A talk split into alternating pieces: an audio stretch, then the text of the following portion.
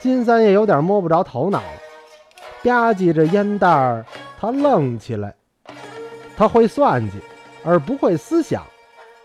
女儿？回家，外孙归他养活，都做得到。家中多添两口人，还不至于叫他迟来。不过亲家这是什么意思呢？他想不出。为不愿多发愣，他反问了句：“你自己怎么办呢？”酒劲儿上来了，钱先生的脸上发了点红，他有点急躁。哎，不用管我，我有我的办法。你若肯把女儿带走，我把这些破桌子烂板凳托李四爷给卖一卖，然后我也许离开北平，也许租一间小屋自己瞎混。反正我有我的办法，我有我的办法。那，那我不放心呐。金三爷脸上的红光渐渐的消失，他的确不放心亲家，在社会上他并没有地位，比他穷的人知道他既是钱狠子，手脚又厉害，都只向他点头哈腰的敬而远之；比他富的人，只在用着他的时候才招呼他，把事儿办完。他拿了用钱，人家就不再理他。他只有钱先生这么个好友，能在生意关系之外还和他喝酒谈心。他不能叫亲家离开北平，也不能允许他租一间小屋子去独自瞎混。那不行，连你带我女儿都归了我去，我养活得起你们。你五十多了。我快奔六十，让咱俩天天一块喝两杯吧，三爷。钱先生只这么叫了一声，没有说出别的来。他不能把自己的计划说出来，又觉得这是违反了“事无不可对人言”的道理。他也知道金三爷的话出于一片至诚，自己不该狠心的。不说出实话来，沉默了好久，他才又开了口：“三爷，年月不对了，嗯，应当各奔前程。干脆一点，你答应我的话不答应？哎，我答应，我答应，那你也得答应我，搬到我那儿去。”很难过的钱先生扯谎：“哎，这么办。”你你你先让我试一试，看我能独自混下去不能？不行，我一定找你去。金三爷愣了许久，才勉强的点了头。三爷，事情越快办越好。少奶奶愿意带什么东西走，随她挑选。你告诉她去，我没脸对她讲。三爷，你帮了我的大忙。我只要不死，永远永远忘不了你的恩。金三爷要落泪，所以急忙立起来，把烟袋锅用力磕了两下子，而后长叹了一口气，到女儿屋中去。钱先生还坐在床沿上，心中说不出是应当高兴还是应当难过。七。孟石、仲石都已永不能再见。现在他又诀别了老友与儿媳，还有那个未生下来的孙子。他至少应当等着看一看孙子的小脸儿。他相信那个小脸儿必定很像孟石。同时，他又觉得只有这么狠心才对。假若他看见了孙子，也许……就只顾做祖父，而忘了别的一切。还是这样好，我的命是白捡来的，不能只消磨在抱孙子上。我应当庆祝自己有这样的狠心。嘿，敌人比我更狠得多呀！看了看酒瓶儿，他想再喝一杯，可是他没有去动它，只有酒。能使他高兴起来，但是他必须对得起地上破碎的杯子。他咽了一大口唾沫。正这样呆坐，野球轻手蹑脚的走进来。老人笑了，按着他的决心说：“多看见一个亲戚与朋友与否，已经都没有任何关系。可是他到底愿意多看见一个人。野球来的正是时候。怎么都能坐起来了？野球心中也很高兴。”钱先生笑着点了点头。不久我就可以走路了。哎呦，太好了，太好了！野球揉着手说：“野球的脸上比往常好看多了，虽然还没有多少肉，可是颜色不发绿了。他穿着件新青布棉袍，脚上的棉鞋也是新的。一边和结账闲谈，他一边掏胸前锦里边的口袋。”掏了好的半天，他掏出来十五张一块钱的钞票来，笑着，他轻轻地把钱票放在床上。干嘛？钱先生问。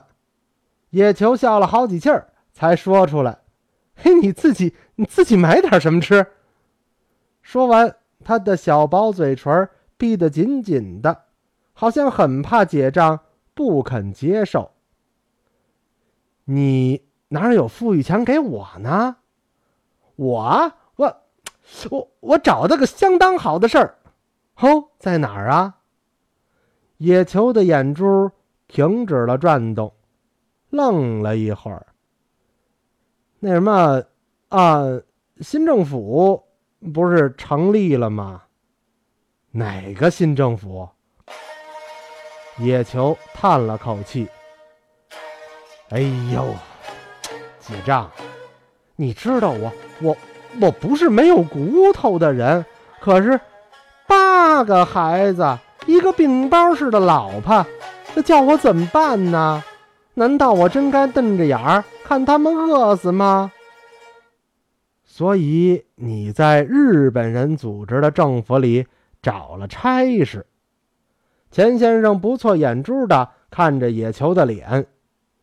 野球的眼直抽动，我我我我没去找任何人，我小的廉耻，他们来找我，请我去帮忙，我的良心能够原谅我。钱先生慢慢的把十五张票子拿起来，而极快的一把扔在野球的脸上。你出去，永远，永远不要再来。我没有你这么个亲戚，走。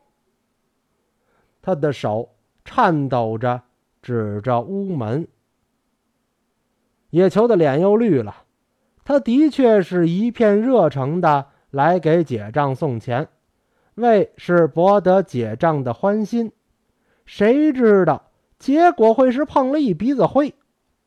他不能和解账辩驳，解账责备的都对。他只能求解账原谅他的不得已而为之，可是解账既不肯原谅，他就没有一点办法。他也不好意思就这么走出去。解账有病，也许肝火旺一点他应当忍着气，把这一场和平的结束过去，省得将来彼此不好见面。解账既是至亲。又是他所最佩服的好友，他不能就这么走出去，绝了交。他不住的舔他的薄嘴唇，坐着不妥，立起来也不合适，他不知怎样才好。还不走？钱先生的怒气还一点也没减，催着野球走。野球含着泪，慢慢的立起来。莫言，咱们就羞愧与难过接回去了他的话。他低着头开始往外走。等等，钱先生截住了他。他像个受了气的小媳妇似的，赶紧立住，仍旧低着头。去，开开那只箱子，那里有两张小画，一张石溪的，一张石鼓的，那是我的镇宅的宝物，我买的很便宜，才一共花了三百多块钱，光是石溪的那张卖好了就可以卖四五百，你拿去卖几个钱，去做个小买卖也好，哪怕是去卖花生瓜子儿呢。也比投降强啊！待这些话说完，钱先生的怒气已去了一大半。他爱野球的学识也知道他的困苦，他要成全他。成全一个好友是比责骂更有意义的。去吧，他的声音像平日那么柔和了。你拿去，那只是我的一点小玩意儿。我没心情再玩了。野球顾不得去想应当去拿画与否，就急忙去开箱子。他只希望这样的服从好讨结账的欢喜。箱子里没有多少东西，所有的一些东西也不过是些破书烂本子。他愿意一下子就把那两张画找到，可是又不敢慌忙的乱翻。他尊重图书，特别尊重解账的图书。书越破烂，他越小心。找了好久，他看不到所要找的东西。没有吗？钱先生问。找不到。把那些破东西都拿出来，放在这里。他拍了拍床。我找。野球轻轻的。像挪动一些珍宝似的，一件件的往床上放那些破书。钱先生一本本的翻弄，他们找不到那两张画。少奶奶，钱先生高声的喊：“你过来！”他喊的声音是那么大，连金三爷也随着少奶奶跑了过来。看的野球的不安的神气。亲家的急躁与床上的破纸烂书，金三爷说了声：“嘿，这又是哪一出啊？”少奶奶想招呼野球，可是公公先说了话：“那两张画呢？哪两张？在箱子里的那两张值钱的画。”我不知道啊。少奶奶莫名其妙的回答：“你想想看，有谁？”开过那个箱子没有？少奶奶想起来了，金三爷也想起来了。少奶奶也想起丈夫与婆婆来，心中一阵发酸，可是没敢哭出来。是不是一个纸卷儿啊？金三爷说：“是是，没有裱过的画。”放在孟石的棺材里了。谁？亲家母。钱先生愣了好半天，叹了口气。